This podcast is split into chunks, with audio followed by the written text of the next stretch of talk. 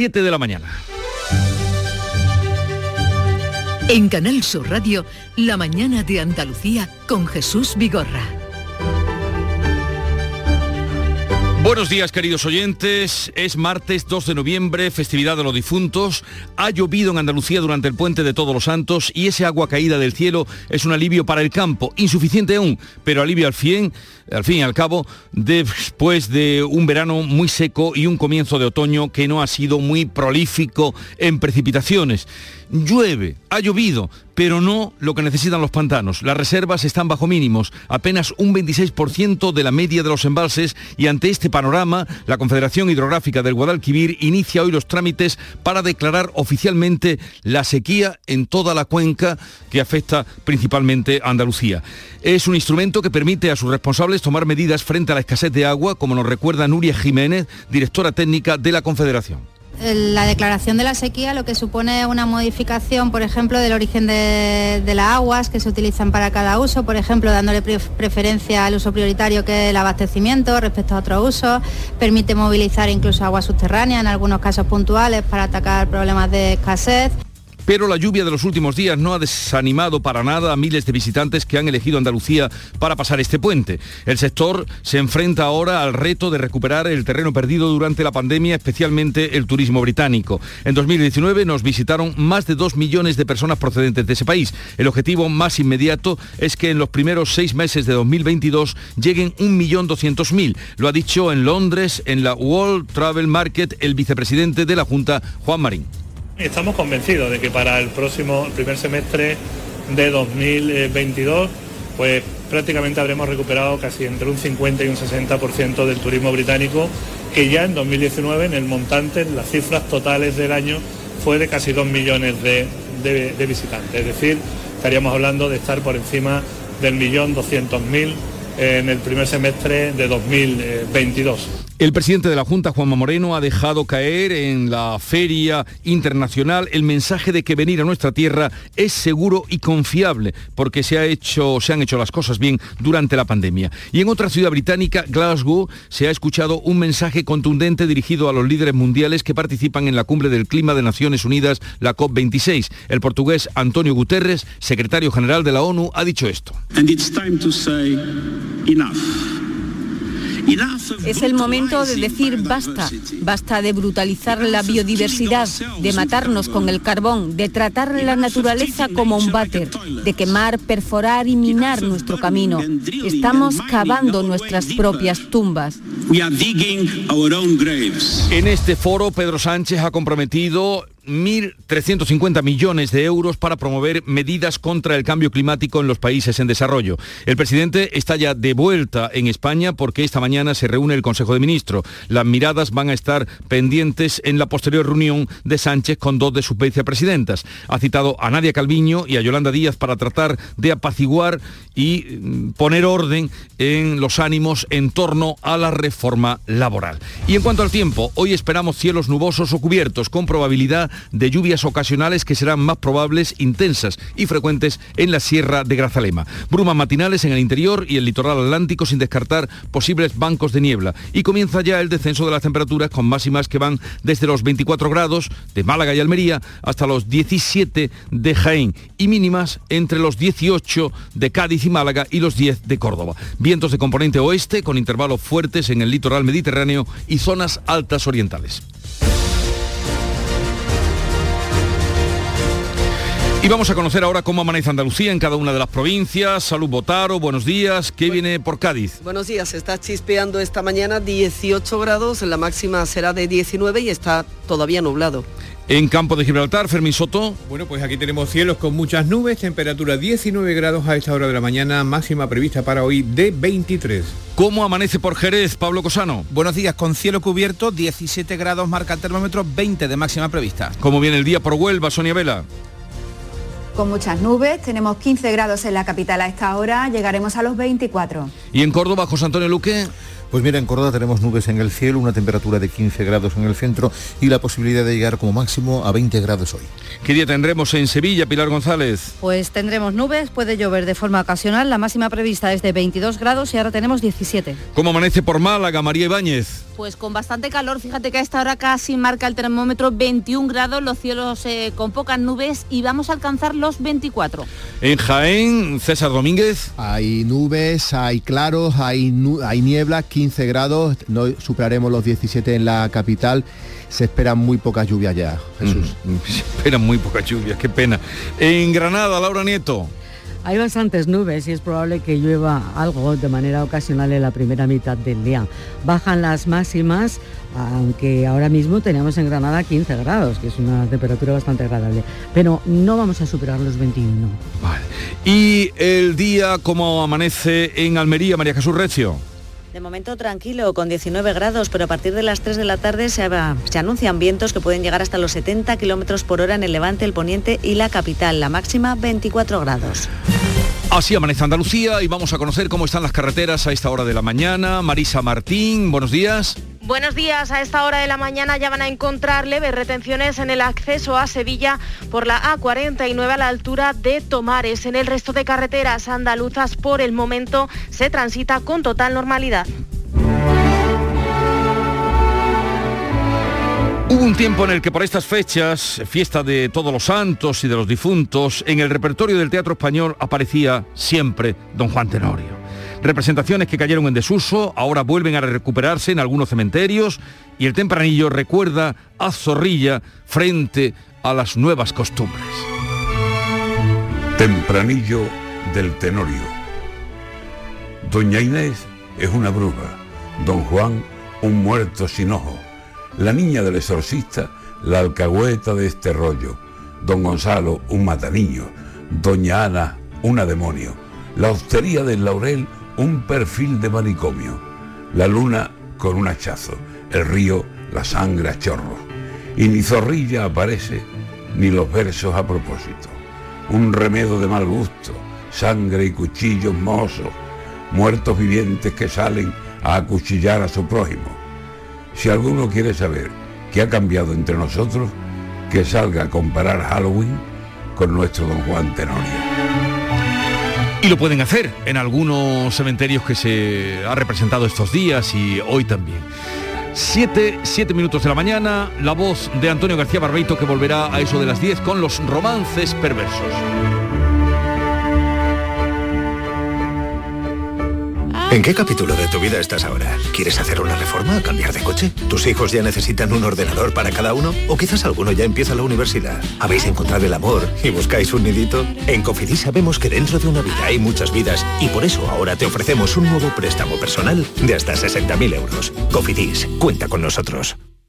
Toros para todos. El programa taurino de Canal Sur Televisión ya tiene disponible su línea de productos oficiales. El burladero, la cartera, el cinturón y muchos más que ya puedes adquirir de manera fácil y segura en la tienda del sur.es o llamando al teléfono gratuito 900-649-342. Repetimos, 900-649-342. Entra en la tienda del sur.es y conoce los productos oficiales de tu programa taurino favorito. En cofidis.es puedes solicitar cómodamente hasta 60.000 euros, 100% online y sin cambiar de banco. Cofidis, cuenta con nosotros. La mañana de Andalucía con Jesús Bigorra. Noticias. Vamos a contarle la actualidad de este día y después de un puente muy concurrido en Andalucía, nuestra tierra confía en recuperar más de la mitad del turismo británico en 2022. Carmen Rodríguez Garzón. De los más de dos millones que nos visitaban antes de la pandemia, al menos se espera que en el primer semestre del año que viene lleguen 1.200.000 británicos. Son las previsiones que daban a conocer el presidente y el vicepresidente de la Junta este pasado lunes en la inauguración de la World Travel Market en Londres. Estamos convencidos de que para el próximo primer semestre de 2022, pues prácticamente habremos recuperado casi entre un 50 y un 60% del turismo británico, que ya en 2019 en el montante, en las cifras totales del año, fue de casi 2 millones de, visitantes. Es decir, estaríamos hablando de estar por encima del millón 200.000 en el primer semestre de 2022. El presidente de la Junta se ha reunido en la capital británica con inversores internacionales a los que ha presentado Andalucía como una tierra de oportunidades. Ha destacado la baja fiscalidad, las reformas para facilitar los trámites administrativos como principales atractivos para esos inversores internacionales, sobre todo para los que están interesados en sectores como las renovables, la agroalimentación, el turismo o la industria trasladarle un mensaje de que Andalucía es probablemente ahora una de las mejores regiones de Europa para invertir, para crear empleo y por tanto prosperidad en Andalucía y que el gobierno de Andalucía eh, está en una política de quitar obstáculos para que esa inversión se pueda canalizar de manera rápida, de manera eficaz y por tanto sean rentables para las distintas compañías. A pesar de las lluvias, como decías, el puente de Todos los Santos se ha saldado con muchos visitantes en Andalucía y se han cumplido las previsiones en las cifras de ocupación. Pues bien, a pesar de esas lluvias de los últimos días, la Confederación Hidrográfica de Guadalquivir inicia hoy los trámites para declarar oficialmente la sequía en toda la cuenca. Beatriz Galeano. La mayoría de los pantanos se encuentra en riesgo extremo con tan solo el 26% de su capacidad. En el embalse de la Breña, en Córdoba, uno de los más grandes de Andalucía, el nivel ha descendido tanto que ha sacado al los restos del antiguo embalse sumergido en 2008. Fue precisamente ese año el último en el que se decretó la sequía, lo recuerda Nuria Jiménez, directora técnica de la Confederación. Las previsiones han bajado considerablemente y bueno, se espera una lluvia ya mucho más moderada. Esto alivia la situación del campo, pero no va a mejorar la situación de la reserva.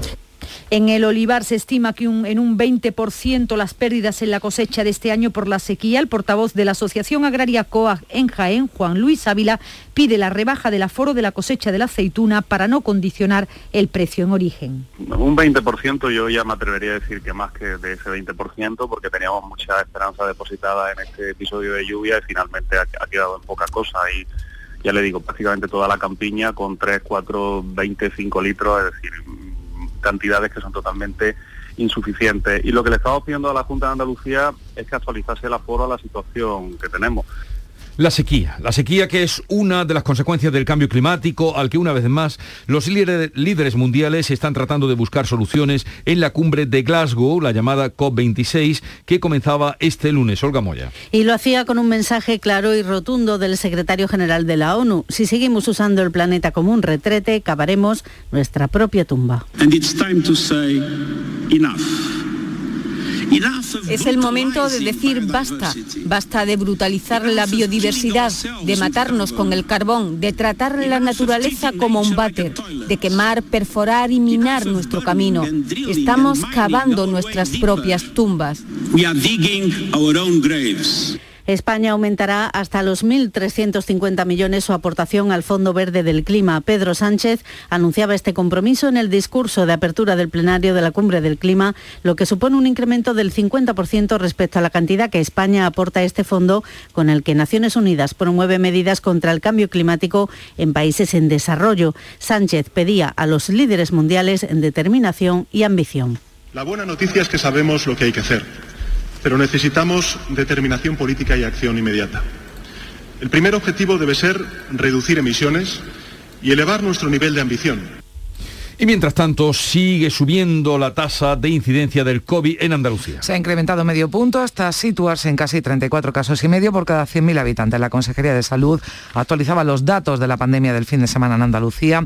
Ha sumado desde el sábado 274 nuevos contagios y un fallecido. Málaga es la provincia con más positivos diarios, seguida por Huelva. Este lunes, la Universidad Johns Hopkins actualizaba las cifras de fallecidos y contagios que deja la pandemia en todo el planeta. Más de 5 millones muertos y más de 246 millones de casos en el mundo. Estados Unidos es el país más afectado en cifras totales, con cerca de 46 millones de casos y más de 745.000 muertos. Por detrás, India y Brasil, durante los últimos 28 días, los países que han registrado un mayor número de casos positivos, Estados Unidos, Reino Unido y Rusia. La Agencia Europea del Medicamento está a punto de autorizar ya la vacunación de los niños de entre 5 y 11 años contra la COVID-19. El vicepresidente de la Sociedad Española de Vacunología ha lanzado un mensaje de tranquilidad a los padres de menores en la mañana de Andalucía. Aquí, Fermín García explicaba que los niños solo recibirán un tercio de la vacuna y los ensayos han demostrado ya su seguridad y eficacia. Simplemente con ese tercio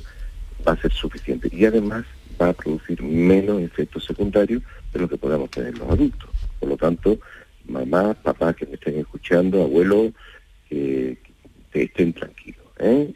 Si cuando se tome la decisión es porque va a haber una seguridad tremenda sobre el tema.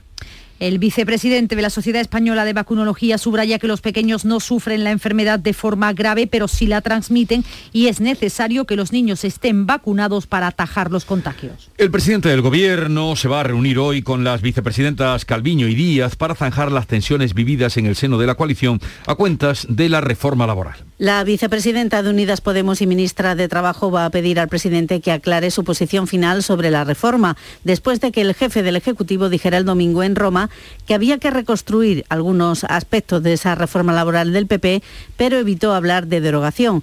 Esta semana será clave además para que el Gobierno pase el primer trámite de los presupuestos. Siete grupos parlamentarios, entre ellos el PP, Ciudadanos y Vox, han presentado enmiendas a la totalidad, pero ninguna saldrá adelante gracias al apoyo al Gobierno de Esquerra, PNV y Bildu. Según la vicesecretaria de Política Sectorial del PP, Elvira Rodríguez, el presidente del Gobierno está dispuesto a dar a estas formaciones lo que le pidan para lograr aprobar las cuentas. Es más, no descarta incluso que en esa negociación esté encima de la mesa la salida de la cárcel de los presos etarras, pese al no rotundo de Pedro Sánchez, porque según dice Rodríguez, su palabra vale bien poco.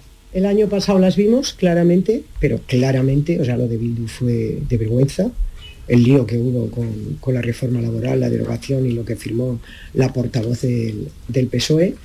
Y tenemos muy poco tiempo para verlo. Desde luego, la sensación que nos da el Gobierno es que está dispuesto a pagar lo que le pidan.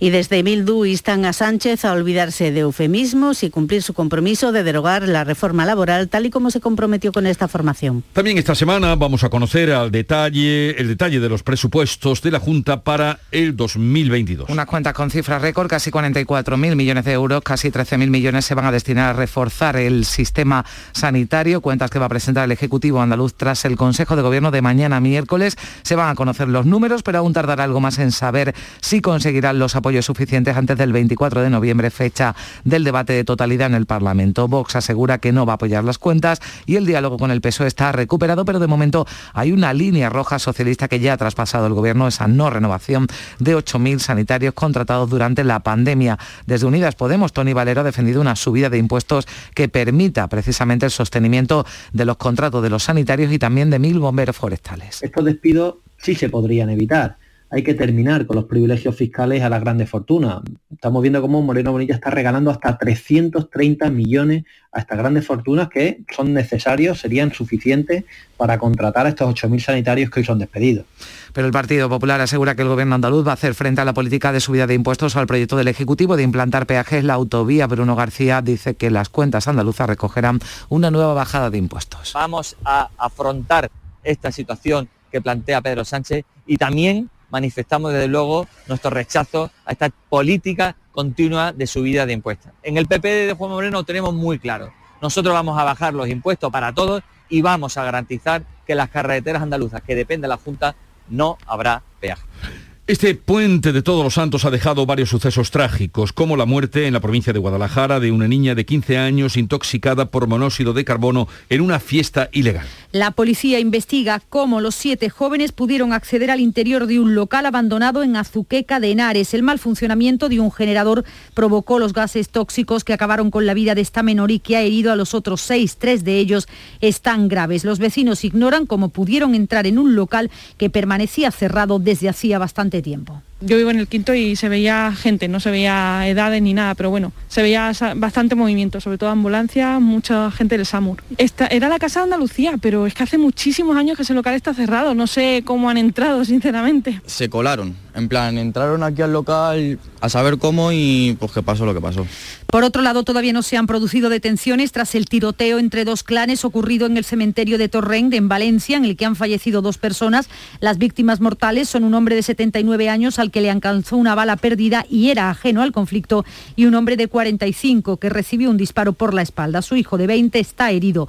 Aquí en Andalucía, otro suceso, un joven de 24 años se encuentra en estado grave tras ser apuñalado en la localidad sevillana de Dos Hermanas y una camarera de un bar de copas de Málaga resultado herida al ser golpeada en la cara con una copa por un cliente al que pidió que se marchara porque había llegado la hora de cierre. Cambiamos de asunto y escenario. Los afectados por el volcán de La Palma podrán a partir de hoy solicitar las ayudas del Gobierno central para la reconstrucción económica y social de la isla. El ministro de Interior hizo este lunes el anuncio en su segunda visita a la isla desde que comenzó la erupción. Fernando Grande Marlasca ha reiterado que el Gobierno no dejará a nadie atrás hasta que se recupere la normalidad. Se podrá presentar incluso para que la gente no tenga que, que trasladarse a ninguna oficina, podrá hacerlo en, la ofici- en cualquier oficina pública, pero también vía Internet a través de la plataforma del Ministerio del Interior directamente, donde podrá rellenar la solicitud.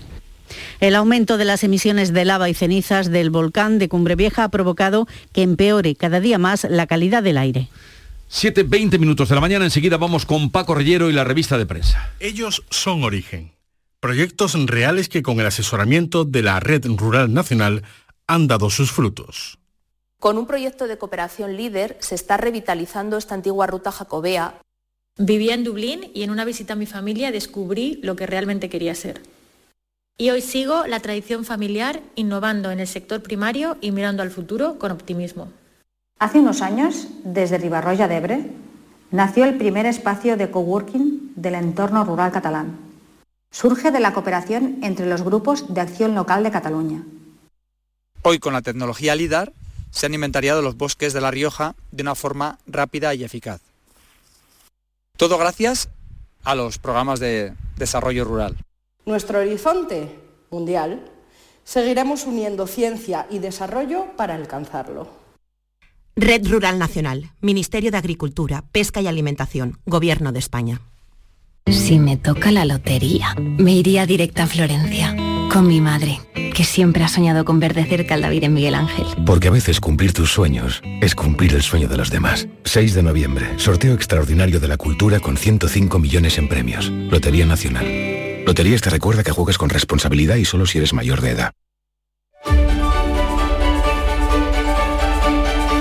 Paco Rellero ya tiene preparado el zumo de prensa con los asuntos más relevantes del panorama nacional e internacional. Paco, buenos días. ¿Qué tal? Buenos días a todos. 721, un minuto por encima de las 7 y 20. Hay mucho sobre cambio climático, sobre la cumbre de Glasgow, también sobre discrepancias en el gobierno. La foto de portada a veces es el primer ministro de la India, Narendra Modi, abrazado por Boris Johnson y por Antonio Gutiérrez a su llegada a la cumbre del clima de Glasgow. ABC y también el país destacan las palabras del secretario general de la ONU, el propio Guterres, en esa cumbre, dos puntos y entre comillas, estamos cavando nuestras tumbas. Excelente el viñetista El Roto en el país que dibuja dos tipos siniestros vestidos de frac y uno dice hay que salvar el planeta y el otro pregunta capciosamente cómo y el primero contesta ya se nos ocurrirá algún negocio. El mundo, sin embargo, se lamenta en portada, cuya fotografía, por cierto, ocupa el presidente Sánchez saludando a Boris Johnson, de que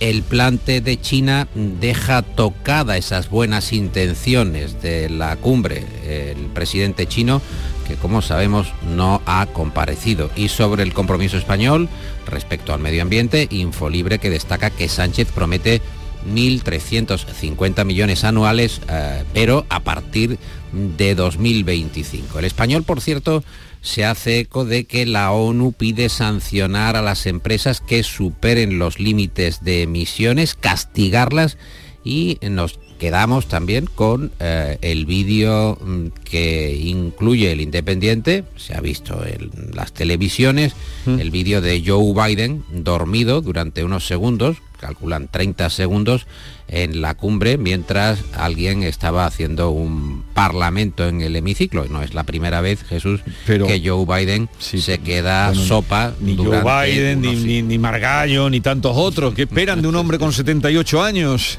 Que, que no- y que- y eso- aprovecha aprovecha el momento para pegar la, la cabeza Eso no se puede criticar. mientras larga fiesta justo Eh, los diarios también prestan atención a las discrepancias en el gobierno y, por tanto, a la reforma laboral.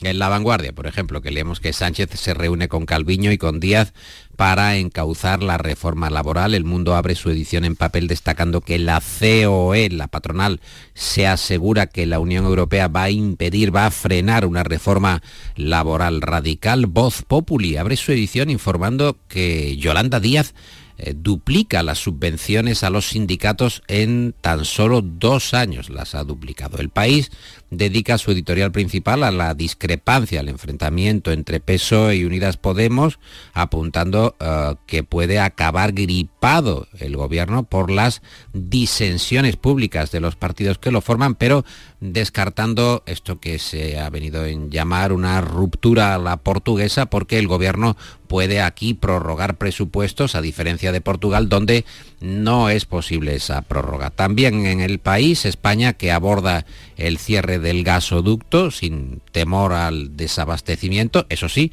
importar gas por barco es mucho más eh, caro, es más complejo y en el confidencial, ahora mismo en línea, también recogen su información principal dedicada al gobierno que pide manga ancha, pide un poco de buena voluntad a la Unión Europea para desatascar esos eurofondos que tienen que llegar y salvar así la recuperación económica.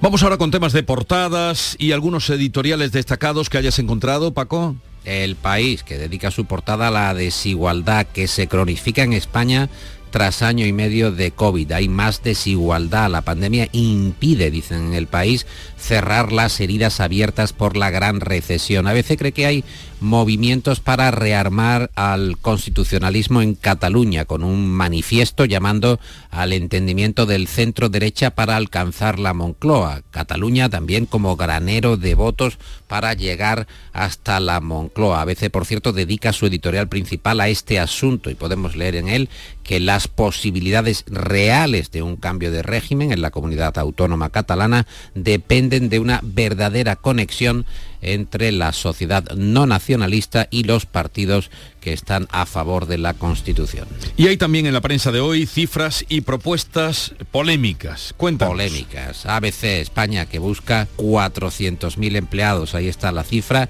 empleados digitales para la recuperación tecnológica. Negocio polémico el de la compraventa de sangre, que quiere instalarse en España. Es ilegal pero hay grupos interesados en fabricar hemoderivados, un tratamiento que está en auge en algunos países. También de ABC resaltamos una misión de la Unión Europea. La cifra es 377 crímenes impunes de la ETA que trata de desentrañar esta misión. Y el fichaje de independentistas que está abriendo la puerta es un trampolín para penetrar en el mercado de algunas eh, empresas. Por ejemplo, Aguas de Valencia, cita ABC, literalmente, que ha fichado a independentistas para que vayan abriendo picaportes y dejen también algo de negocio a las empresas de fuera. Y hoy está con nosotros Eduardo Gil, Paco, eh, jefe de deportes de Canal Sur Radio. Buenos días. Buenos días. Estamos a buen nivel. Qué buena salida. Él esperaba a Nuria, pero ha estado bien, ha estado bien. Tómate algo, Paco. Estamos es que me va provocando, Eduardo, es que me va provocando. Todas las mañanas me provoca. Hoy no está, hoy va a el, el Granada sale del descenso a costa del Cádiz, Eduardo. Sí, el Cádiz es ahora ante penúltimo, nueve puntos, porque el Granada con 11 está en la parte media baja de la tabla, eh, lejos del peligro, después de haber ganado en el campo del penúltimo. Levante ayer ganó 0-3. Eh, Germán, Luis Suárez y Puertas hicieron los goles. Es el cuarto partido consecutivo que lleva sin perder el Granada de Robert Moreno.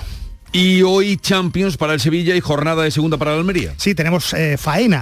El Sevilla recibe al Lille en el Sánchez Pizjuán. Este es el campeón de Francia, el que le ganó la liga al Paris Saint-Germain de Neymar. Es la cuarta jornada de la fase de grupos de la Champions. El Sevilla va en dinámica, viene de ganar a Osasuna, Navas, Fernando y Suso. Parece que volverían al equipo titular. O también le toca eh, ganar al Barça. El Sevilla no ha ganado todavía, pero es que el Barça está en peligro también porque juega en Kiev y se ha confirmado que tres meses de baja el Kun Agüero, 33 añitos, tras la arritmia cardíaca que sufrió el otro día eh, en pleno partido. Se la van a estudiar.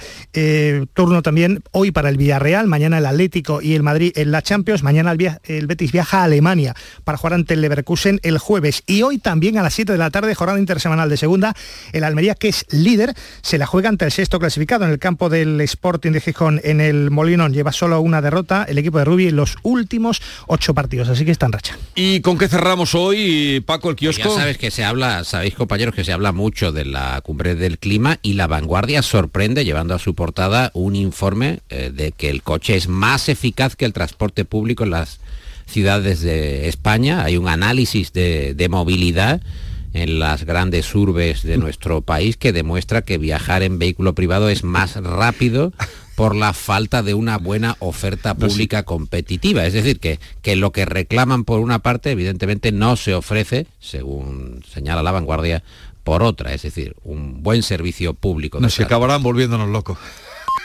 Desde luego. Adiós, Paco y Eduardo. Que vaya bien, Eduardo. Adiós. Adiós. Acaban de dar, ustedes los han escuchado, las señales de las siete y media de la mañana. Digo esto por si no le ha sonado y el despertador, por si lo dejaron en la hora de día de fiesta, que hoy es ya día laborable. Y vamos a contarle en titulares lo más destacado, la actualidad resumida en un par de minutos. Radio, La Mañana de Andalucía con Jesús Vigorra. Con Beatriz Galeano les contamos los titulares. La Confederación Hidrográfica del Guadalquivir inicia hoy los trámites para declarar la sequía de la cuenca. La mayoría de los pantanos se encuentra en riesgo extremo, el 26% de su capacidad a pesar de las lluvias de los últimos días. El Consejo de Ministros va a aprobar tras esa declaración un decreto con medidas y ayudas para los afectados. Las organizaciones agrarias insisten en que la Junta rebaje el aforo de la cosecha de aceite de oliva. No ha llovido en el campo y las pérdidas se estiman ya en un 20%. COAG pide rebajar las previsiones para no condicionar el precio del aceite en origen. Andalucía prevé recuperar más del 50% del turismo británico en la primera mitad del 2022. El presidente de la Junta, Juanma Moreno, ha dicho en la World Travel Market que Andalucía ha hecho las cosas bien durante la pandemia y es ahora un destino fiable. Se prevé recibir 1,2 millones de turistas británicos en el primer semestre de 2022. El puente de Todos los Santos se salda con altas cifras de ocupación a pesar de las lluvias. El casco antiguo de nuestras ciudades es el principal reclamo turístico. La Magna de Málaga y la procesión del Gran Poder en Sevilla han contribuido a llenar los hoteles. En Jaén, 80% de ocupación y hoteles al completo ha habido en Cazorla y Segura, Las Villas, Sierra Mágina, Úbeda y Baeza. España aumentará hasta los 1.350 millones de euros su aporte al Fondo Verde del Clima. Pedro Sánchez anunciaba este compromiso en la cumbre del clima que se celebra en Glasgow en un 50%, es un 50% más respecto a la cantidad que España aporta para promover medidas contra el cambio climático en los países en desarrollo. El presidente del gobierno se reúne hoy con las vicepresidentas Nadia Calviño y Yolanda Díaz para encarrilar la reforma laboral. La cita se produce tras la tensión entre ambas durante las últimas semanas después de que Unidas Podemos denunciase la injerencia de Calviño en las negociaciones con patronal y sindicatos. Andalucía suma desde el sábado 274 nuevos contagios y un fallecido. Málaga es la provincia con más positivos diarios, seguida de Huelva. La incidencia acumulada por COVID a 15 días en nuestra comunidad sube medio punto y se sitúa en 34,4 casos por cada 100.000 habitantes. Fallece una joven de 15 años en Azuqueca de Henares, Guadalajara, por intoxicación de monóxido de carbono durante una fiesta de Halloween. Otros seis menores han resultado también intoxicados, dos están en la UCI. La Guardia Civil encontró a los cinco inconscientes en un restaurante abandonado donde al parecer habían encendido un generador alimentado por combustible. Un joven de 24 años en estado grave tras ser apuñalado en la localidad sevillana de Dos Hermanas. Fue agredido cuando recriminó a un grupo de individuos que golpearon los, eh, unos contenedores la noche del pasado domingo. Los agresores se lanzaron sobre el joven y lo apuñalaron. De momento no hay detenidos. Interrumpido el tráfico ferroviario de media distancia convencional entre Sevilla y Málaga. Renfe está trasladando por carretera a los pasajeros de los trenes tras el corte de la circulación entre Araal y Pedrera después de que se inundara la vía a la altura de Osuna. Comienza hoy en Córdoba el Festival Internacional de Piano Rafael Orozco. Es una de las grandes citas del calendario cultural y de otoño en Córdoba, ha reunido a centenares de los más importantes intérpretes y coincide este año con el vigésimo quinto aniversario del fallecimiento del pianista cordobés. En un momento estamos con las claves económicas del día. Hemos salido a la calle a preguntar a los vehículos qué opinan. ¿Al tuyo le gusta el seguro de auto de Cajamar? Y a ti seguro que también. Sobre todo su precio. Solicita presupuesto en tu oficina de Cajamar y llévate un parasol. Promoción válida hasta el 31 de diciembre. Consulta información y bases en cajamar.es barra seguros. Cajamar. Distintos desde siempre. Pipas Reyes son las pipas de siempre. Ahora encontrarás tus pipas Reyes más grandes, con más aroma, con más sabor y más duraderas. Tradición e innovación para traerte tus mejores pipas Reyes. Las del paquete rojo, tus pipas de siempre. La actualidad y las novedades en salud. Las noticias sobre investigación médica, prevención, terapias y un consultorio para responder a tus dudas. Envíanos tus consultas en una nota de voz al 616-135-135. 616-135-135. Por tu salud con Enrique Jesús Moreno. De lunes a viernes desde las 6 de la tarde. Quédate en Canal Sur Radio, la radio de Andalucía. Las claves económicas con Paco Bocero. Paco, buenos días. Buenos días, ¿qué tal Jesús? Eh, pues comenzando de nuevo la semana más corta, aunque ayer hubo mucha actividad en las bolsas y parece que con buenos resultados. Pues sí, mira, comenzamos, como bien dice, una semana más corta, de nuevo martes, y sin embargo ayer, que fue festivo, no lo fue para la bolsa española, que estuvo muy activa y se consolidó por encima de los 9.000 puntos, hasta los 9.182, con un avance del 1,38%.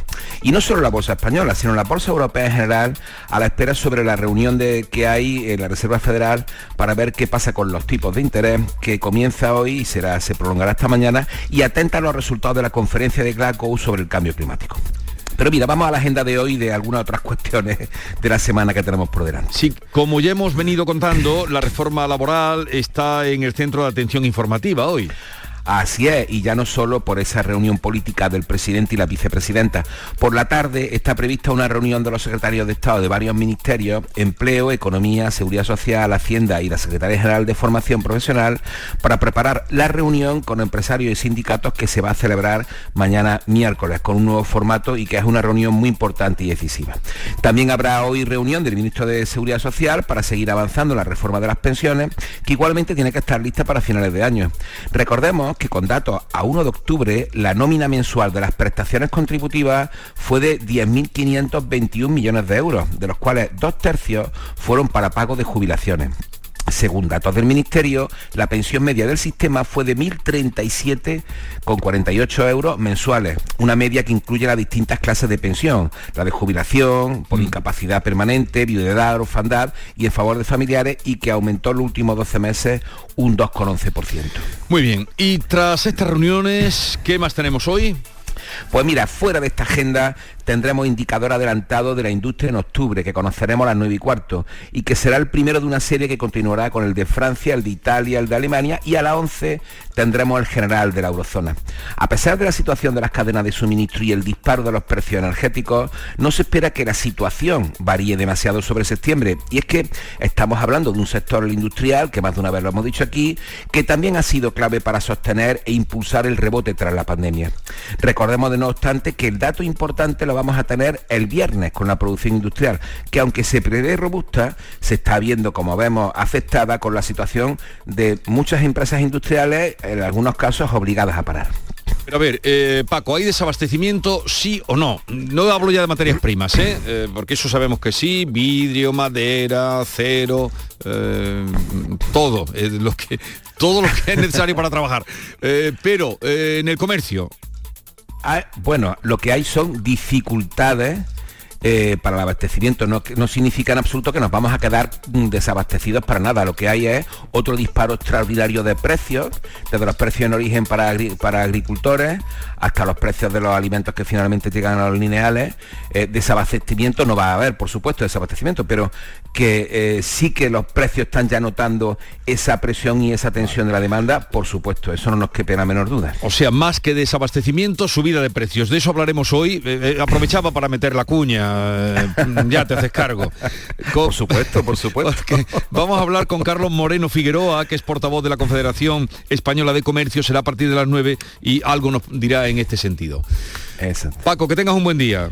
Un saludo. Igualmente, hasta luego, Jesús, hasta mañana. Vamos a completar el panorama informativo de hoy eh, con otras noticias. Continúa la búsqueda en Huelva de dos vecinos de la capital, un hombre y una mujer, que desaparecieron hace ya una semana. Salieron juntos a cenar y nada se sabe desde entonces. Sonia Vela.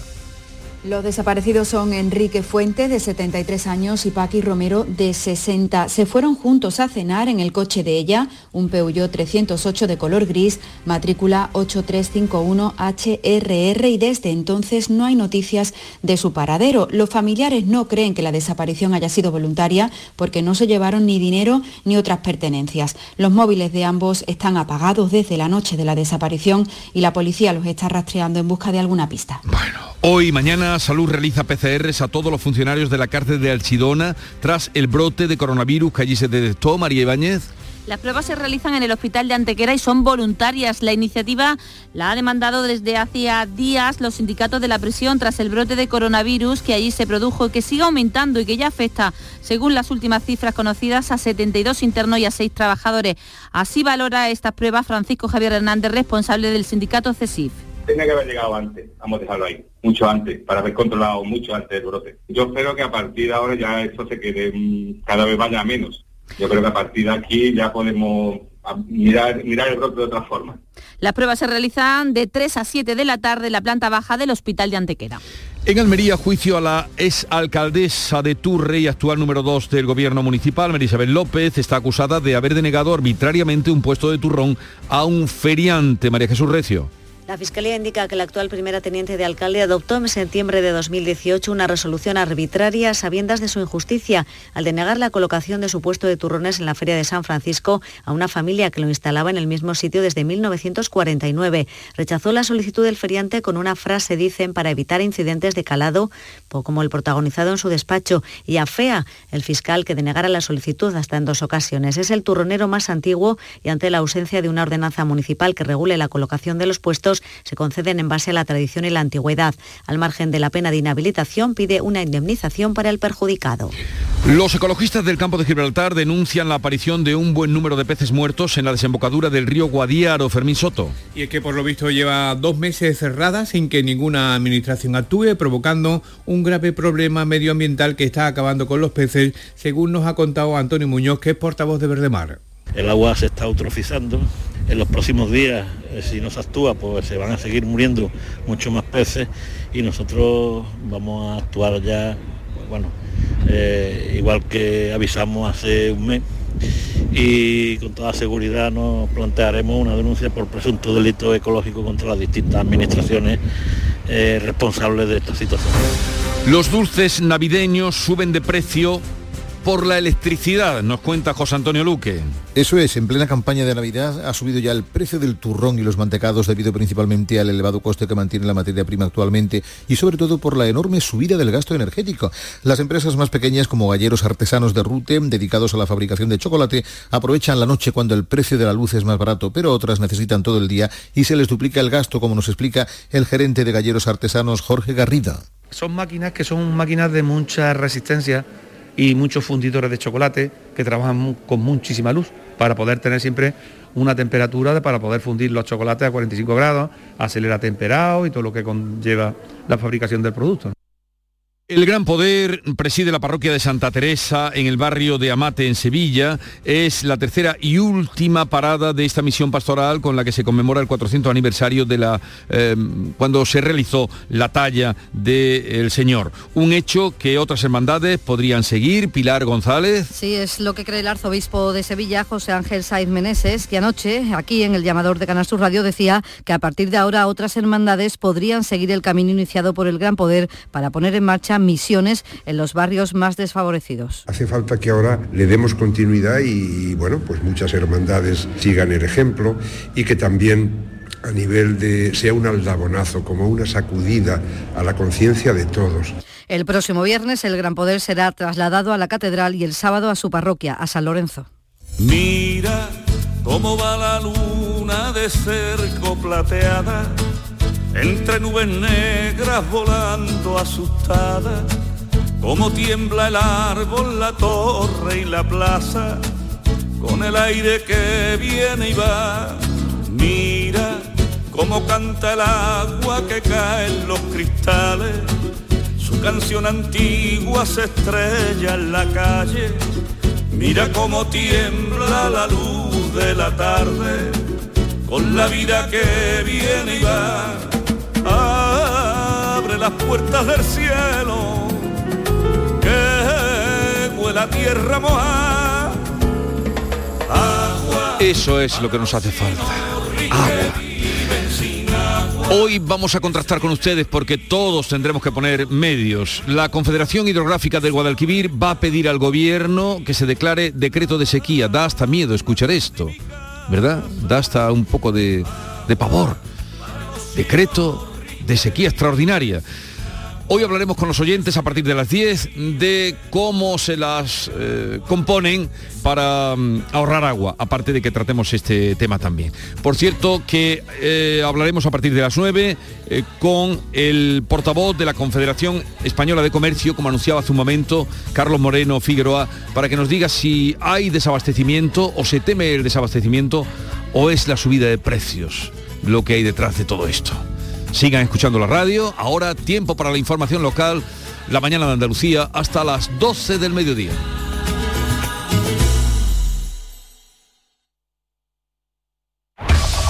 En la mañana de Andalucía de Canal Sur Radio, las noticias de Sevilla. Con Pilar González. Hola, buenos días. Tras un fin de semana largo y lluvioso con incidencias en varios municipios y con la línea férrea Sevilla-Málaga afectada, hoy la Confederación del Guadalquivir va a declarar el estado de sequía. Tenemos el cielo con nubes, puede llover de forma ocasional, viento del oeste y la máxima prevista es de 20 grados en Morón y 22 en Écija, Lebrija y Sevilla. A esta hora 17 grados en la capital. Ignacio Automoción. Tu centro multimarcas en Utrera te ofrece la información del tráfico. Hay retenciones en la entrada a la ciudad por la 49 de 6 kilómetros, dos en el patrocinio, dos también en la autovía de Utrera, dos en la de Coria y uno en la de Mairena. También uno en el Alamillo y dos en la variante de Bellavista. En el Centenario hay 3 kilómetros en sentido Huelva y uno en sentido Cádiz. Dos en el nudo de la Gota de Leche, sentido Ronda Urbana Norte, donde el tráfico es intenso. También es intenso en la entrada a Sevilla por la avenida Juan Pablo II y Puente de las Delicias y en la avenida de Andalucía, sentido Ronda del Tamarguillo. Relájate, porque tendrás garantía de 24 meses, atención personalizada, vehículos por encargo, variedades en sub o crossover. www.ignacioautomoción.com Ignacio Automoción tiene la solución. Las noticias de Sevilla. Canal Sur Radio. Renfe ha establecido un plan alternativo de transporte por carretera para los trenes de media distancia entre Sevilla y Málaga. La circulación ferroviaria está interrumpida entre Araal y Pedrera por inundación de la vía a la altura de Osuna. En la pasada tarde se han visto afectados dos trenes, uno en cada sentido. Además, Emergencias del 112 ha gestionado una veintena de incidencias por lluvia en la provincia, donde Meteorología activó la pasada tarde el aviso naranja en la campiña. La mayoría de los servicios han sido por anegaciones de sótanos y viviendas y también por basas de agua en las calles, en municipios como Badolatosa, Morón, Coria del Río, en El Viso y Mairena del Alcor y también en Dos Hermanas, donde estas vecinas se mostraban así de sorprendidas al ver cómo corría el agua por su calle. Que no hay calor, es un río. Cuando menos te lo esperes te ve una rata por ahí nadando. Bueno, pues hoy la Confederación Hidrográfica del Guadalquivir se reúne, va a reunir la Comisión de Desembalse para analizar la situación de la cuenca que está en situación de emergencia. Va a pedir al Gobierno que active el decreto de sequía, ya que en estos momentos hay un 20% menos de agua embalsada que hace un año. El presidente de la Confederación, Joaquín Páez, ha garantizado el consumo doméstico para tres años, pero anuncia restricciones en el riego. Si se mantiene esta situación, eh, bueno, pues habrá que tomar algunas decisiones en cuanto a restricciones en el regadío, que es el gran consumidor, con un 87% del agua que se consume en la demarcación, que lo hace para la agricultura, y bueno, y también regular el agua de uso industrial y también la del abastecimiento. A la reunión asiste el presidente de Asaja Sevilla, Ricardo Serra, la patronal agraria, que espera que el decreto de sequía agilice la exención del cano por regadío o al menos la reducción. No es de una manera automática, pero se entiende que cuando hemos regado con menos de la mitad del agua que es habitual eh, en un año normal y tengamos una perspectiva de futuro eh, complicada, pues de alguna manera eso tiene que repercutir en el, en el pago del canon por parte de los agricultores. En suceso les contamos que la policía investiga el apuñalamiento de un joven de 24 años en dos hermanas en la barriada del Rocío. Fue agredido brutalmente cuando recriminó a un grupo de individuos que golpeaban unos contenedores. Se lanzaron sobre él y lo apuñalaron en varias ocasiones. Está hospitalizado en Valme y allí evoluciona favorablemente. La policía tiene imágenes de varias cámaras en la zona. Y la policía local de Sevilla ha desalojado este largo fin de semana a 3.500 personas de seis discotecas. Solo en la madrugada del 1 de noviembre los desalojos fueron de casi 3.000 en cuatro locales donde se celebraban fiestas de Halloween. Uno de ellos en el Arenán, donde se superaba el aforo en un 90% y tenía las puertas de emergencia bloqueadas. La misma situación se repetía en otro local de Viapol con 600 personas y ya en un local del polígono industrial Carretera Amarilla había 1.800 jóvenes con incumplimiento de todas las medidas anti-COVID. El delegado de Gobernación del Ayuntamiento de Sevilla, Juan Carlos Cabrera, se ha mostrado satisfecho por el trabajo realizado por la policía que actuó con previsión. Desde la monitorización previa se ha podido controlar estos sitios donde preveíamos una alta asistencia y efectivamente dentro de los 64 controles efectuados en establecimientos, tres han sido presentados por exceso de aforo y por incumplimiento de la medida de seguridad y uno ordenado el cese de la actividad. La ocupación hotelera ha estado en torno al 85% en hoteles y establecimientos turísticos estos días y esta semana representantes de la Asociación de Hoteles de la mano de Turismo de la provincia ProDetour viajan a Toulouse y a Burdeos dentro de una nueva campaña de promoción que ha explicado aquí en Gran Sur Radio el presidente de los hoteleros sevillanos, Manuel Cornax. Y vamos a ir volviendo a tratar de recuperar el turismo internacional porque evidentemente a nadie se le escapa que todos los destinos, todos los receptivos, pues todas las ciudades que reciben turismo internacional, pues están también haciendo lo mismo, ¿no? Intentar captar clientela. Los hoteleros sevillanos esperan que los buenos datos de ocupación de estos días, de este fin de semana largo de Todos los Santos, se repita en próximos festivos y sobre todo en las Navidades. Y con los datos del coronavirus, ninguna persona ha fallecido en las últimas horas, 43 contagios son los que se registran. 23 personas están hospitalizadas, cuatro de ellas en cuidados intensivos. Además, unos 150 expertos de la Sociedad Andaluza de Medicina Intensiva debaten a partir de hoy en Sevilla sobre el impacto del COVID en el paciente crítico. Lo explica el doctor Garnacho, jefe de UCI del Hospital Virgen Macarena revisar y actualizar algunos de los aspectos más importantes en la que se han en la que ha habido avances y además de exponer lo que se ha hecho en la UCI de Andalucía en otras patologías del paciente crítico como es infecciones graves, manejo de las bacterias multiresistentes, el tema de la humanización en los cuidados intensivos, y hoy martes se abre el plazo para solicitar caseta en la Feria de Abril de 2022 de forma presencial en los registros municipales. Desde el lunes se podía hacer de forma telemática. El plazo va a permanecer abierto hasta el 15 de noviembre. El delegado de Fiestas Mayores del Ayuntamiento, Juan Carlos Cabrera, lo explica así. Se abre el plazo para la solicitud de la inscripción de las casetas de la Feria de Abril. Con este plazo es una prueba más de que avanzamos hacia el desarrollo de la próxima Feria de Abril Sevilla. Y les contamos una última hora porque la circulación ferroviaria entre las localidades sevillanas de Araar y Pedrera, que había quedado suspendida la pasada tarde, pues ya se ha restablecido el tráfico, por tanto no hay ningún problema en los trenes de media distancia convencional que conectan Sevilla con Málaga. 7 y 52. Las noticias que más te interesan las tienes siempre en Canal Sur Mediodía, Sevilla este miércoles en la limpieza que se realizará en el río Guadalquivir en el marco del proyecto Mares Circulares Coca-Cola. Canal Sur Mediodía Sevilla. Este miércoles desde las 12, en directo con el proyecto Mares Circulares Coca-Cola, con la colaboración de Coca-Cola. Este martes, a partir de la una de la tarde, llega el análisis de la actualidad en la jugada de Sevilla, con la gastronomía más canalla que se cocina en Sevilla Este. En Burro Canaglia Baran Resto Sevilla Este, en la Avenida de la Innovación 5. Disfruta de la experiencia Burro Canaglia Baran Resto Sevilla Este. Te quedarás sin palabras. En Canal Sur Radio, las noticias de Sevilla. El Gran Poder preside ya la parroquia de Santa Teresa y recibe la visita de numerosos fieles. Es la tercera y última parada de esta misión que conmemora el 400 aniversario de la hechura de la imagen. El próximo viernes será trasladado a la catedral y el sábado a su parroquia, a San Lorenzo. Anoche en el llamador de Canal Sur Radio, el arzobispo de Sevilla, José Ángel Saiz Meneses, ha dicho que a partir de ahora cree que otras hermandades podrían seguir el camino iniciado por el Gran Poder para hacer otras misiones en barrios desfavorecidos. Hace falta que ahora le demos continuidad y bueno, pues muchas hermandades sigan el ejemplo y que también a nivel de sea un aldabonazo, como una sacudida a la conciencia de todos. Y el hermano mayor de la Macarena y candidato a la reelección, José Antonio Fernández Cabrero, se ha mostrado dispuesto a que la Virgen de la Esperanza siga los pasos del gran poder. Barrios hay que lo necesitan también hay muchas, muchos sitios donde ir. La población de inmigrantes en el barrio de la Macarena es altísima.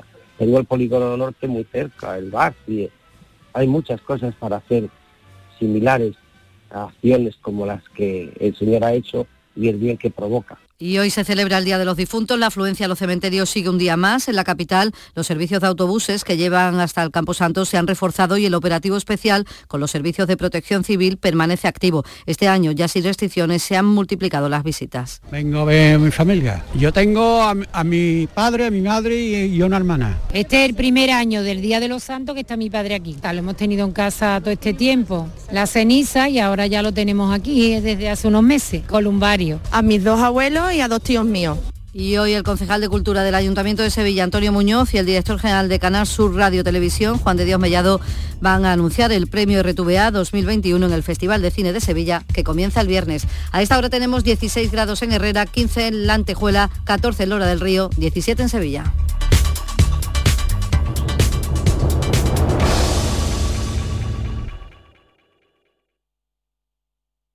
Aquadeus, el agua mineral natural de Sierra Nevada, patrocinador de la Federación Andaluza de Triatlón, les ofrece la información deportiva. 8 menos 5 minutos, vamos ya con el deporte Eduardo Gil. ¿Qué tal? Muy buenos días. Hola, buenos días, Carmen. Bueno, buenas noticias para el Granada, que sale ya de esa zona de descenso tras vencer ayer al Levante. Eso sí, ha costado otro equipo andaluz, el, Cádiz. El Cádiz, que con, con, nueve puntos se queda ante penúltimo, tercero por la cola, pero sale a mitad de la tabla, parte baja, con 11 puntos. El Granada sale del peligro. Ganó ayer 0-3 en el campo del Levante, el penúltimo clasificado. Germán, Luis Suárez y Puertas en el segundo tiempo hicieron los tres goles. Ya digo, 11 puntos tiene el Granada de Robert Moreno, que lleva mm, cuatro partidos sin perder, dos victorias y dos empates en un mes donde el equipo va creciendo. Eh, el otro día lo comentábamos y lo estáis viendo que en los últimos partidos el equipo cada vez es más consistente, eh, cuando tiene el balón tiene más opciones, más criterio, llega más a portería rival, eh, no pierde rápido el balón como nos estaba pasando al principio. Y bueno, los chicos están de alguna manera adquiriendo esa confianza que te hace que no se te encoja la pierna a la hora de dar un pase o que no pares un desmarque porque crees que no te la van a dar bueno, pues dejamos al Granada y eso nos alegra, fuera ya de esa zona de descenso, está haciendo un buen trabajo el equipo de Robert Moreno en los últimos encuentros y a ver qué hace hoy el Sevilla en la Champions porque se enfrenta al Lille, hay mucha igualdad en ese grupo, ¿no? Del que forma parte el, Sevilla que hoy pues haría bien, ¿no? En ganar al equipo francés. Lleva tres jornadas, lleva tres empates, es hora de ganar, si quieres clasificarte y meterte en octavos tienes que eh, ganarle al campeón francés, que por cierto, este se cargó al Paris Saint Germain el año pasado en la Liga, al Paris Saint Germain de, de Neymar. Así que es la cuarta jornada, llega el Sánchez Pizjuán, el Sevilla solo ha perdido un partido en Liga, es tercer mm. clasificado, está en dinámica porque viene de ganar a Osasuna, pero lo cierto es que es hora ya, es hora ya de, de, calificar el partido como de una auténtica final. Nosotros todos los partidos los afrontamos como, como, finales, con esa mentalidad, esa ilusión, esa ambición para ganarlos y este va a ser exactamente igual, eh, siendo conscientes de la, de la dificultad y de la, de la, calidad del rival y de la competición, que es eh, lógicamente la, más exigente a nivel mundial en, todo, en todos los sentidos y prepararnos para ese escenario. Hay un par de dudas, como Reiki y Montiel, mm. está Papu Gómez de baja y veremos a ver si eh, vuelve al equipo titular gente como Navas, como Fernando y como Suso. También juega el Barça hoy, se la juega en Champions, en Kiev, ante el Dinamo, el equipo de Sergi Barjoan, que sabe ya que el Kun Agüero, tras la arritmia el otro día en pleno partido, va a mm. estar tres meses de baja eh, hasta que le encuentren con lo que tiene. Es importante. Creo que ayer pues estuve, estuve hablando con él, whatsappeando y está tranquilo, está dentro de, lo que él dice pues encerrado ahí en su cuarto, pero que está dentro de la lógica pues tranquilo. Además, el Villarreal se la juega hoy ante el John Boys y mañana turno para el Atlético y el Real Madrid. Todos los equipos españoles de la Champions tienen problemas y se la están jugando. Mañana el Betis viaja a Alemania para jugarse el liderato del grupo de la eh, UEFA Europa League ante el eh, Leverkusen, ante el Bayern. en fin, eh, veremos a ver si el hmm. Betis también reacciona tras lo del Wanda. Bueno, pues semana europea, hablábamos del Granada también, con esa victoria importantísima para salir de descenso en la tabla en, primer, en primera y hoy hoy jornada de segunda para el Almería, pues que se juega a mantener ese liderato el equipo sí, La jornada rara de segunda, hoy juega el Almería, el jueves el Málaga, pero lo cierto es que el líder de segunda es el equipo andaluz de, la Almería, el equipo de Rubi, que viaja a Gijón para, eh, para enfrentarse al Sporting. El equipo de Rubi lleva una derrota y un empate en los últimos ocho partidos y nueve puntos de manera consecutiva. Está jugando bien, a veces no tan bien, pero va ganando. Y el sexto clasificado, al, el que le distancian mm. seis puntos, es el Sporting. Así que es hora de consolidar esa cabeza de la tabla. Rubi. Llegamos con la moral alta, llegamos eh, ilusionados con este partido porque es en un gran escenario, uno de los mejores estadios de España y muy motivados. Eso no quita que sabemos también una vez más de la dificultad que nos vamos a encontrar que van a ser grandes y más, eh, Eduardo. Baloncesto, Unicaja. Unicaja ganó ayer al Dijon en la Champions Basket League 83-54 y se confirma como claro favorito en la competición europea. Bueno, pues eh, hasta aquí el deporte. Gracias, Eduardo Gil. Igualmente. Adiós. Aquadeus, ahora más cerca de ti, procedente del manantial Sierra Nevada, un agua excepcional en sabor, de mineralización débil que nace en tu región. Aquadeus Sierra Nevada es ideal para hidratar a toda la familia y no olvides tirar tu botella al contenedor amarillo. Aquadeus, fuente de vida, ahora también en Andalucía.